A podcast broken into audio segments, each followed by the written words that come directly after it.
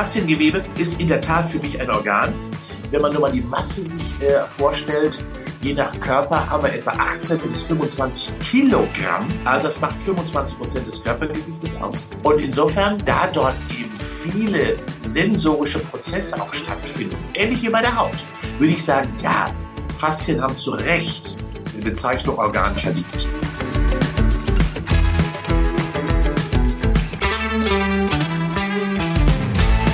Gesund. Mit Professor Frohböse. Mehr über den eigenen Körper erfahren.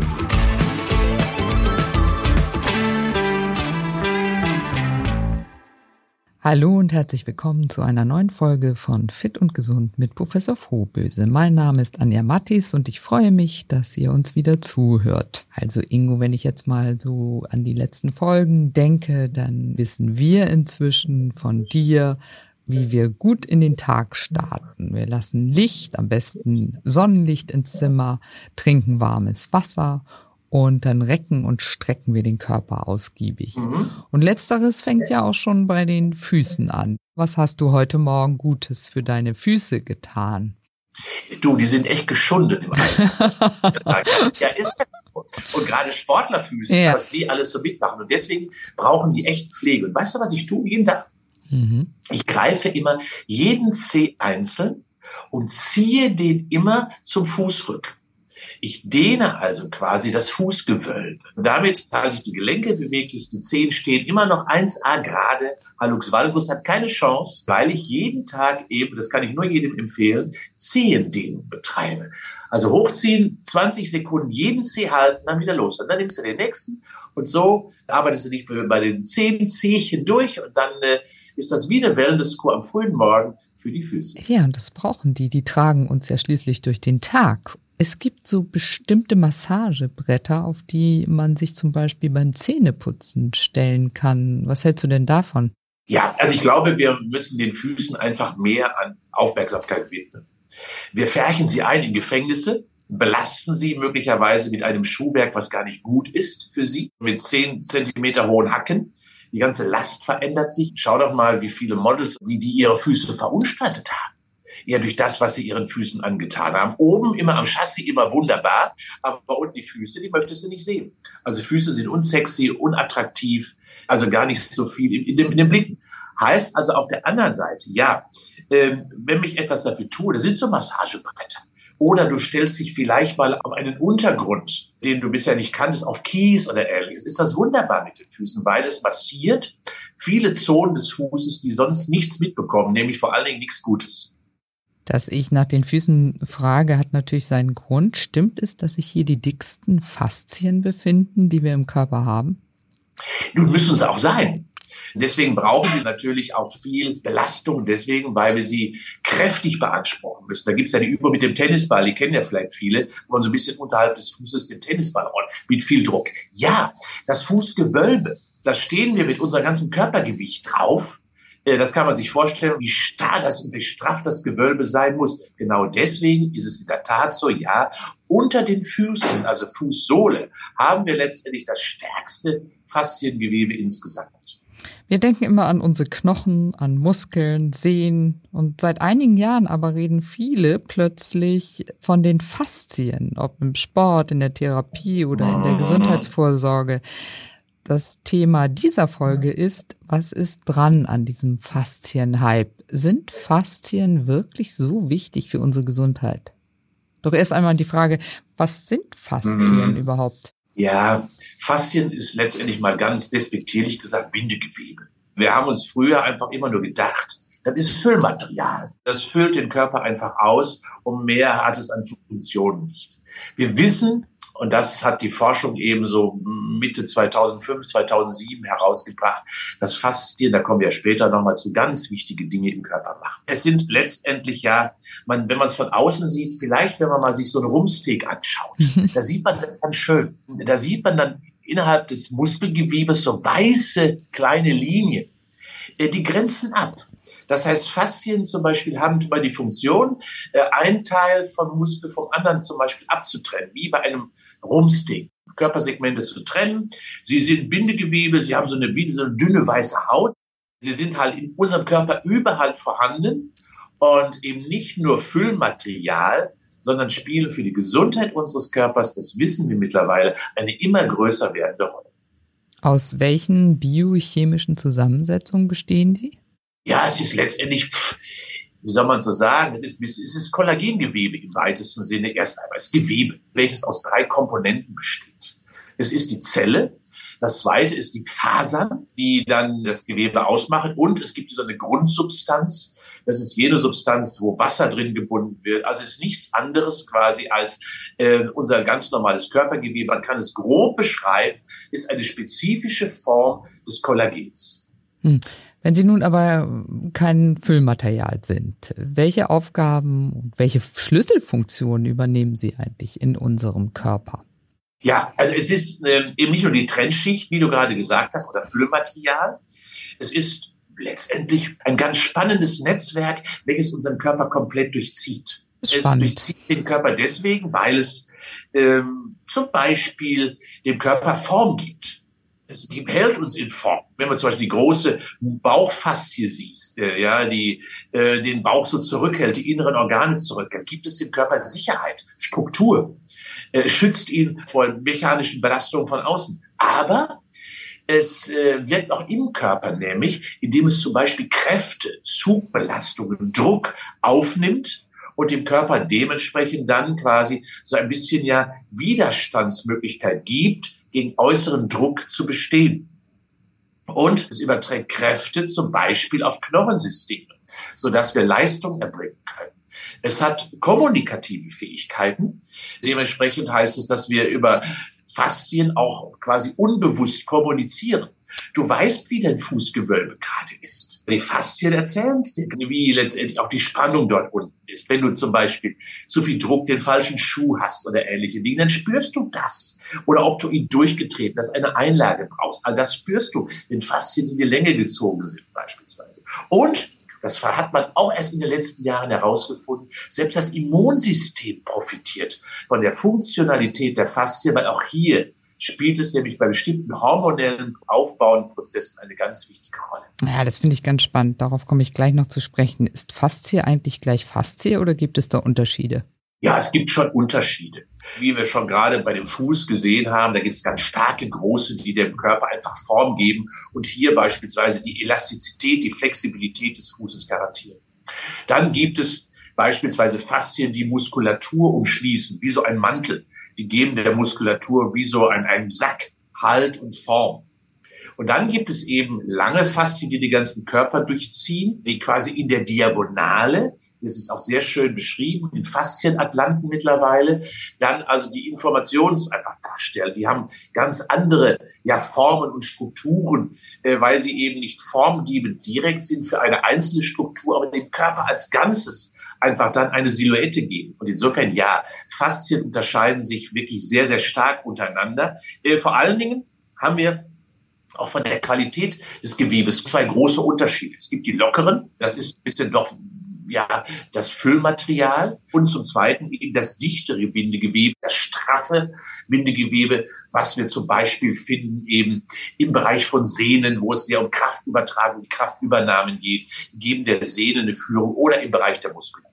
Dann besteht die Gefahr, dass Faszien sich verkürzen können oder sie verkleben. Wie können wir uns das am besten vorstellen und wodurch passiert das? Ja, durch Sitzen zum Beispiel. Die große Bauchfaszie, die vorne komplett quasi den Bauchraum umschließt und dementsprechend auch dafür sorgt, dass die Innenorgane, die nach außen drängen, kannst du dir vorstellen, dass das zum Beispiel natürlich bei Sitzen, in dem immer Körper, Oberkörper und Unterkörper angenähert sind, sie keine Länge mehr erfahren, keinen Längenreiz mehr erfahren. Und das führt einfach dazu, dass ihre Faserlänge abnimmt und zum Zweiten die einzelnen Faszienzellen nicht mehr optimal versorgt werden und vor allen Dingen nicht erfahren, in welche Richtung sie sich entwickeln müssen. Wie so ein Filzteppich sieht das dann aus. Unkontrolliert. Und so erkennt man, dass einzelne Fasern dann quasi ihre Orientierung verlieren und irgendwo hinwachsen und dann auch ihre Funktion verlieren. Das ist insbesondere der Inaktivität geschuldet, weil, das muss man ganz klar sagen, Faszien brauchen Versorgung. Faszien ist so ein bisschen ja das Gewebe, was wir hegen und pflegen müssen, kämmen müssen, so kann man es fast sagen. Und das geschieht einfach über Belastung. Können wir das selbst erkennen, ob Faszien verklebt und verkürzt sind? Ja, indem unsere Körperhaltung sich zum Beispiel hm. verändert. Wenn wir äh, die Faszie vorne am Bereich des Bauches, wenn die nicht mehr ihre optimale Länge und Funktion verfilzt sind, verkürzt sind, dann heißt das, wir kommen gar nicht mehr in eine aufrechte Körperhaltung hinein. Das erkennen viele Menschen ja auch. Vielleicht mal eine kleine Übung für alle, die uns gerade zuhören ja. zwischendurch. Setzt euch doch bitte mal aufrecht hin und vor allen Dingen versucht dann mal den Oberkörper so zu strecken und nach hinten zu lehnen.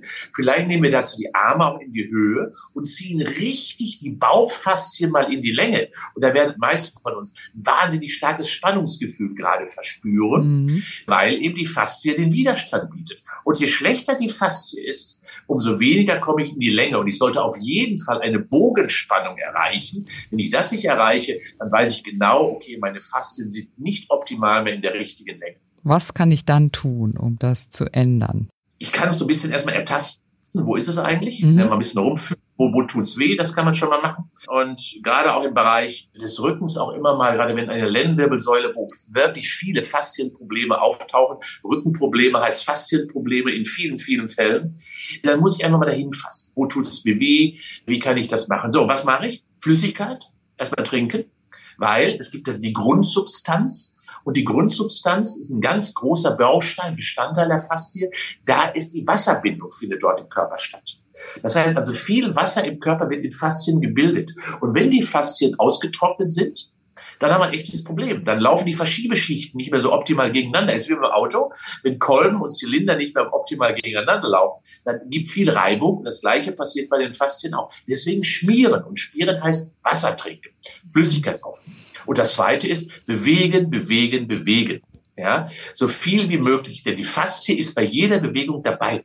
Mhm. Das heißt nicht Training. Aber idealerweise sollte ich große Bewegungen machen, großräumige Bewegungen machen, also die Bewegungsamplituden ausnutzen, auch mal in die Endstellungen gehen. Maximale Beugung, maximale Streckung, weil dadurch erfährt dann letztendlich die Faszie genau den richtigen Reiz, den sie zum Überleben und zum Atmen braucht. Ja, wie kann ich denn diese Bewegung in meinen Alltag einbinden? Zum Beispiel beim Einkaufen, wenn ich schwere Taschen trage. Ja, erstmal gehst du aufrecht. Das ist schon mal gut. Also nicht ja. rumgehen, sondern aufrecht gehen. Ja, das, das ist schon mal das Erste. Und insofern ja, auch letztendlich äh, die Arme hängen lassen. Gerade auch wenn du schwere Taschen trägst. Also ruhig mal Zug einwirken lassen. Auch ruhig mal nicht immer nur die schwere Tasche im Bollerwagen durch die Gegend fahren. Nee, auch schon mal ziehen lassen. Zu den Faszien gehört zum Beispiel auch die Kapsel. Ja, äh, und wir wissen beispielsweise, nehmen wir mal das Thema Schultergelenk. Mhm. Das Thema Schultergelenk ist faszial sehr schön ummantelt. Und da gibt es eine ganz straffe Kapsel. Und wenn ich da zum Beispiel ein Gewicht in die Hand nehme, ziehe ich richtig erstmal den Oberarm nach unten und dann darüber hinaus dehne ich auch die Faszien. Und das passiert durch Gewichte. Also ruhig mal schwere Taschen tragen, am langen Arm hängen lassen. Das ist wirklich Zug und das ernährt letztendlich dann auch die Faszie. Oder das, was wir vielleicht auch machen können, ich weiß nicht, ob das unser beider Lieblingsthema ist, das Putzen beispielsweise, äh, aber deins bestimmt. Sagen, Putzen ist deswegen auch gut, weil ich hier große Radien ausführen kann. Mhm. Ich gebe zum Beispiel Fensterputz mit einem langen Arm oder wenn du das Auto polierst mit einem langen Arm beispielsweise. Also ruhig mal mit großen Radien arbeiten. Nimmt man einen Gegenstand, einen Lappen und wischt von links nach rechts, von vorne nach hinten. Beispielsweise so trainiert man Faszien, indem einfach Zug während einer Bewegung ausgeführt wird. Man muss gar nicht so viel trainieren, einfach nur bewegen. Das hilft den Faszien extrem. Ja, super. Das werde ich jetzt wieder mal meinen Kindern erzählen, dass Putzen durchaus sinnvoll ist, was den eigenen Körper angeht.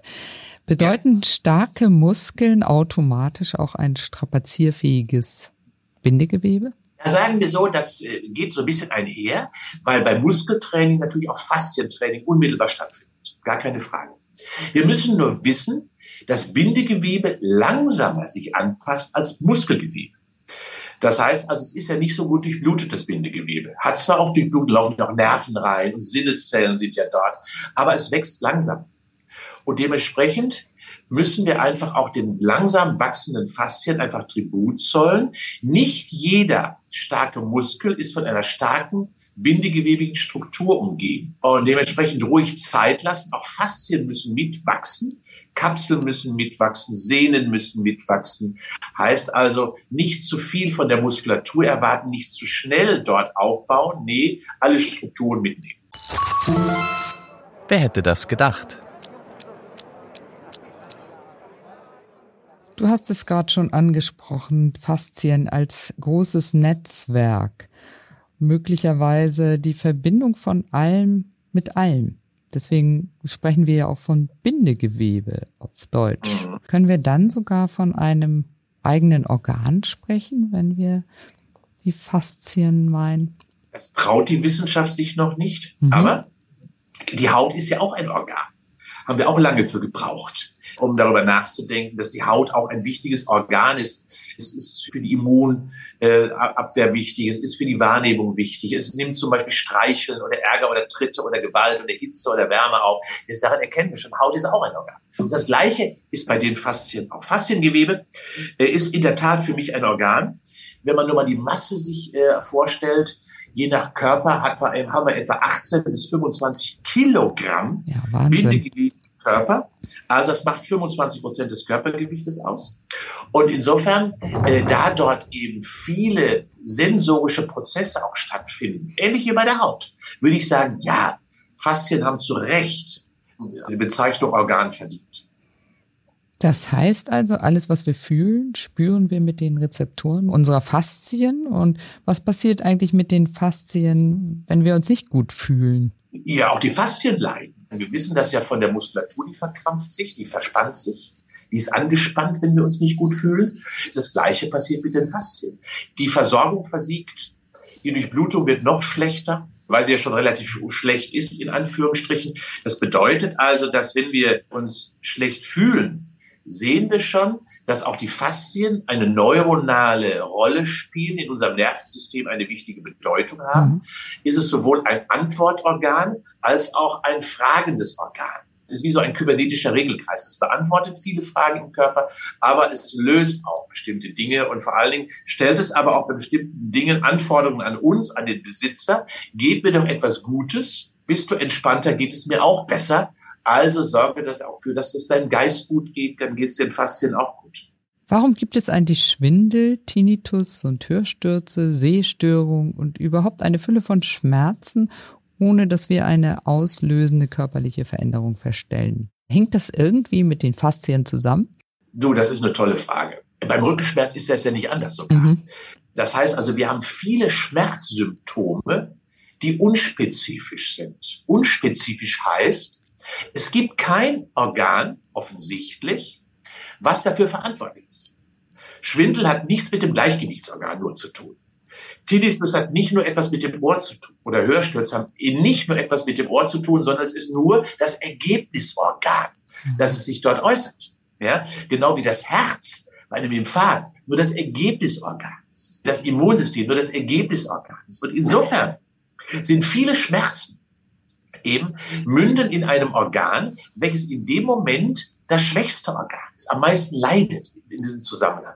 Und deswegen, wenn du zum Beispiel sagst, gerade Hörstörungen, Sehstörungen oder auch Kopfweh oder gerade im Kopfbereich auch Schwindelgefühle äh, sind häufig eben durch nicht mehr funktionierende Faszien ausgelöst. Und der Rückenschmerz in vielen Fällen übrigens auch, der unspezifische Rückenschmerz. Aber, und jetzt kommt das Aber, da wir ja häufig uns in der Diagnostik immer auf bildgebende Verfahren beschränken oder auf ganz einfache diagnostische Systeme und dort eben Faszien oder Muskelgewebe nicht erkennen und differenziert betrachten können und nicht wissen, wie sieht einfach im Vergleich eine intakte Faszie zu einer leidenden Faszie aus haben wir eben das Problem, dass wir das nie in unsere Therapie oder Intervention Betrachtung mit einbeziehen.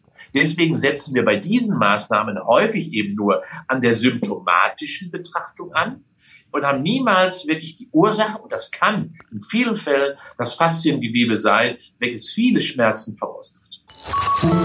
Mal eine ganz doofe Frage.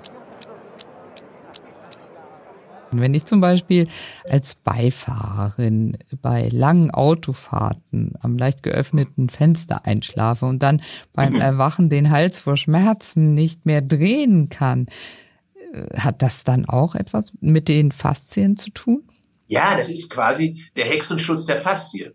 äh, sowohl Muskulatur als auch Faszien mögen keine Kälte. Und gerade auch diese starre Position auf der anderen Seite dann verbunden mit einer Kälte. Der Wind als solches ist es nicht allein.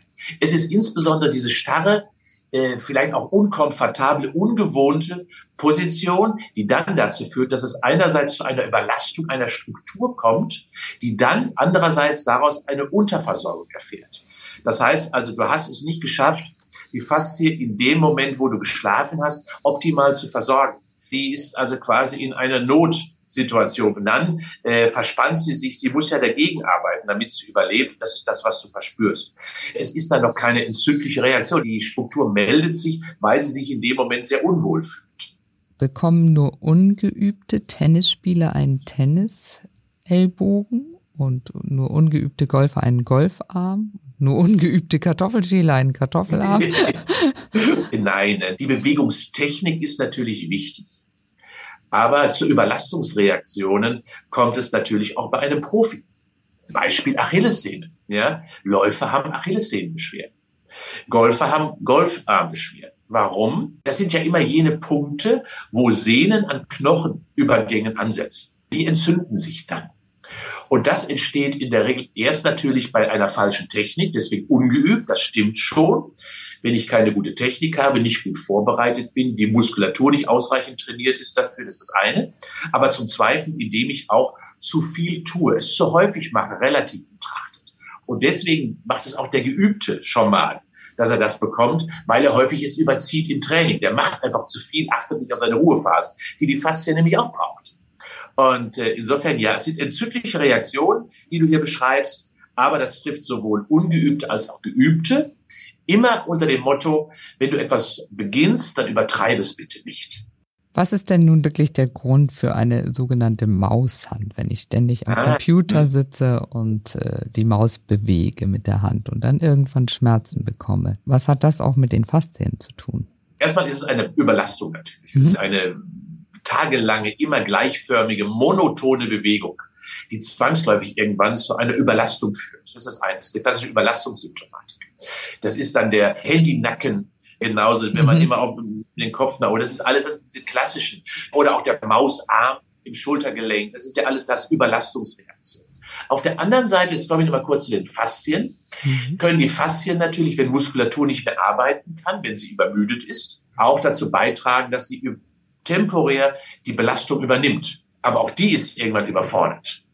Und wenn es dann noch einhergeht mit einer emotionalen, ja, nicht gerade großen Begeisterung, mit großer Freude dabei, dann kommt noch ein weiterer Faktor hinzu, in dem nämlich die Faszie dann die Information bekommt, mir macht das alles gar keinen Spaß. Ja. ja? Okay. Äh, und das, das, das, muss man ja auch wissen, dass das in der Tat so ist. Mhm. Dass also Faszien auch Emotionen ausleben, genauso wie Muskulatur. Dann haben wir einfach das Problem, weil dann insbesondere ja Nervendurchgänge, Durchblutungsdurchgänge eben versiegen, deutlich schlechter ablaufen. Und das ist dann die Folge, dass dann diese Überlastungsreaktionen resultieren. Wenn ich mit einem schweren Rucksack wandern gehe, bekomme ich äh, ziemlich schnell Kopfschmerzen. Was hat das mit den Faszien zu tun? Daran siehst du, dass äh, Rücken und Hüfte, auf denen der Rucksack ja lagert, mit dem Kopf, mit dem Geist, mit unserer mentalen Ausstattung sehr viel zu tun hat. Faszien laufen ja durch den ganzen Körper bis nach oben. Und hast du natürlich, im, gerade wenn du noch bergauf gehst, den Rucksack auf den Schultern hast, dann äh, die Notwendigkeit, Körperhaltung zu bewahren, was dir zunehmend schwerer fällt. Dann gleichen das andere Organsysteme oder andere Strukturen des Körpers aus. Und dann setzt sich das einfach fort bis in den Schulter-Nackenbereich, bis letztendlich in die ja in die Nackenfaszie, die ja bis zu den Ansatzpunkten, die kann man ja hinten am Kopf so ein bisschen tasten, wo, wo die sind. Das sind so die kleinen Auswüchse am hinteren Schädel. Das ist die Faszie, die muss man dann massieren. Macht man das nicht, ist das eine klassische Form der Verspannung und temporären Verkürzung einer Faszie. Dann könnte zum Beispiel ein Portemonnaie in der hinteren Hosentasche auch zu faszialen Störungen führen, also zu Rückenschmerzen. Du, so blöd das klingt, ja. Mhm. Absolut. Gerade wenn er noch viel Münzen drin hat. Ja. das hat die Jugend ja nicht mehr. Weil du, daran erkennt man schon, je nachdem, was man macht, also gerade auch Asymmetrie, mag der Körper gar nicht äh, in dem Sinne. Wenn du etwas asymmetrisch machst, rechts mehr als links, leiden ja viele Tennisspieler drunter, die immer rechts, rechts oder links, links spielen. Da muss man Ausgleich führen, gerade auch für die Faszien. Ja, es ist in der Tat so, dass selbst das Portemonnaie zu Rückenschmerzen führen kann, weil es, kann man sich vorstellen, einseitig eine größere Zugbelastung immer nach unten mit den vielen Münzen im Portemonnaie ausführt. Die andere Seite muss dagegen arbeiten und schon haben wir ein Harmoniebedürfnis, was aber der Körper irgendwann nicht mehr garantieren kann und dann werden die Faszien überfordert. Ja, ganz banale Dinge im Alltag, ja. die mit großen Auswirkungen möglicherweise dann, äh, die wir bezahlen müssen. Stimmt das wirklich? Die Faszienrolle ist ein Trainingsgerät, das in den letzten Jahren zunehmend an Beliebtheit mhm. gewonnen mhm. hat und oft ja im Internet als Allzweckwaffe angepriesen wird. Sorgt die wirklich für die Mobilisierung unseres Bindegewebes? Ist ja eine ganz alte Technik, Gewebe mechanisch zu belasten. Die klassischen Masseure früher haben ja so eine Stäbchenmassage. Mit Holzstäbchen ist man ganz tief in das Gewebe hineingegangen und hat es dann gelöst. Zum Beispiel nach einem Faserriss hat man das Narbengewebe wieder in die richtige Richtung gedrückt. Wahnsinnig schmerzhaft. Aber das heißt, das Bindegewebe über mechanische Veränderungen irgendwie zur Anpassung zu führen, das gibt es schon lange. Die Faszienrolle, ja, ist kein Trainingsgerät in dem Sinne. Es ist eher ein Gerät für mich, was den Körper unterstützt, wenn ich es denn selber über Bewegung nicht realisiere, äh, zu begleiten und dementsprechend das Bindegewebe zu mobilisieren, auszudrücken, die Lymphe wieder zum Fließen zu bringen, das Gewebe Wasser zum Fließen zu bringen, möglicherweise auch die Blutung zu verändern, Regenerationsprozesse zu beschleunigen. Aber dazu muss ich es können. Also so ein bisschen mechanisch Druck auszuüben auf das Gewebe. Wie bei der Stäbchenmassage muss man auch können, um es in die richtige Richtung zu ziehen, die Faszie. Mhm. Mache ich es quer schief, dann habe ich keinen Effekt. Und zum Zweiten darf der Druck natürlich auch nicht so groß sein, dass ich möglicherweise sogar in den Faszien sich befindendes Gewebe, wie zum Beispiel Nervenzellen, zu stark komprimiere oder Blutgefäße zu stark komprimiere und damit sogar negative Dinge einkaufe. Also deswegen, so einfach ist das nicht. Eine Rolle in jede Hand zu geben, bin ich gar kein großer Freund von. Mhm. Ich muss schon mindestens gewisse Grundkenntnisse der Anatomie besitzen. Inzwischen gibt es ja auch alle möglichen Formen des Faszientrainings. Was hältst du zum Beispiel von Faszien-Yoga? Man muss immer was Neues entwickeln. du hörst mich schon auf. Kann man machen, muss man nicht machen. Nochmal, bei jeder Bewegung, bei jedem Sport, bei jeder Tätigkeit, egal ob Yoga, Pilates, Tai Chi, Qigong, wie das alles heißt, ist ja. die Faszie dabei. Mhm. Und das muss ich da nicht extra nochmal benennen, denn das Bindegewebe ist immer bei jeder Bewegung eine ganz wichtige Garantie dafür, dass ich überhaupt bewegen kann. Also, ich brauche das nicht spezifisch. Und die wichtigste Strategie ist, dass ich Spaß bei dem habe, was ich tue. Und das kann Yoga sein oder etwas anderes. Aber ja, wenn man es so, so nennen möchte, dann okay. Katzen und Hunde strecken sich, wenn sie lange inaktiv waren, strecken sich und gähnen ohne Ende. Ich glaube, wir könnten uns einiges von denen abgucken, oder? Ja, schau mir doch mal, wenn so eine Katze aufsteht, so ein Hund aufsteht, nach einem schönen, ergiebigen Schlaf, was wird gemacht? Es wird sich gestreckt. Ja. Genau, es wird sich langgezogen. Und genau das sollten wir auch tun. Äh, uns langziehen, wie ich dir das eingangs von meinen Zehchen erzählt ja. habe. Die werden langgezogen. Und genau das ist es. Also wir brauchen Länge. Recken und Strecken im gesamten Körpersystem, so wie es die Haustiere uns vormachen, das sollten wir immer mal regelmäßig machen. Sei es nur, wie wir ja bei unserer Übung schon eingangs äh, gesagt haben, dehne mal deine Bauchfaszien. Du wirst sehen, das wird dir total gut tun und den Bauchraum auch wirklich viel besser wieder mit Sauerstoff versorgen. Let's Fitness. Die kleine Übung für zwischendurch. Von einem Menschen massiert zu werden ist natürlich am besten, doch welche Übung für zwischendurch kannst du empfehlen, die so quasi als Abhilfe gegen einen verspannten Rücken oder Nacken hilft? Zunächst erstmal, wenn ich einen verspannten Nacken habe, neige ich den Kopf nach vorne und lege das Kinn auf die Brust. Und wenn ich das schon nicht kann und die Faszien dagegen arbeiten, spürt man sofort einen massiven Zug in dem Nackenbereich. Das heißt, das Kinn muss mindestens auf die Brust kommen, sonst habe ich da ein Problem.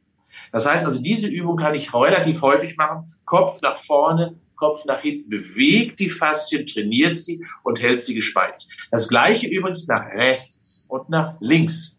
Das heißt, über die Kopfbewegung steuere ich sehr schön die ganzen Faszien dort auch im oberen Bereich. Nicht drehen, nicht rotieren, vorne und hinten, nach rechts und nach links. Nicht kombinieren. Immer die Position halten. Und wenn ich besser geworden bin, gerade bei der Seitdehnung, dann nehme ich sogar noch den Arm der anderen Seite, dehne quasi, indem ich den Arm weiter nach unten drücke und ziehe somit die gesamte Körperseite richtig in die Länge. Das hilft der Faszie. Ingo, vielen Dank. Du hast jetzt mehrmals in dieser Folge Knochen und Gelenke angesprochen. Ich glaube, da sollten wir noch mal mehr in die Tiefe gehen. Das machen wir in der nächsten Folge. Die Karosserie, wie ich sie immer nenne, ist schon ein ganz wichtiger Garant auch dafür, dass äh, wir Lebensqualität noch erfahren. Und da sind Knochen und Gelenke ebenso wichtig. Und übrigens leben die auch. Äh, dieses ist kein totes Material. Darüber kann man sehr viel erzählen, wie wir sie am Leben halten und vor allen Dingen, wie wir ihnen das Leben schöner machen, damit wir ein schönes Leben haben. So soll es sein. Ich freue mich auf das nächste Mal. Bleibt fit und gesund. Das war Fit und Gesund mit Professor Frohböse. Ein Podcast von der Hörzu. Jeden zweiten Montag eine neue Episode.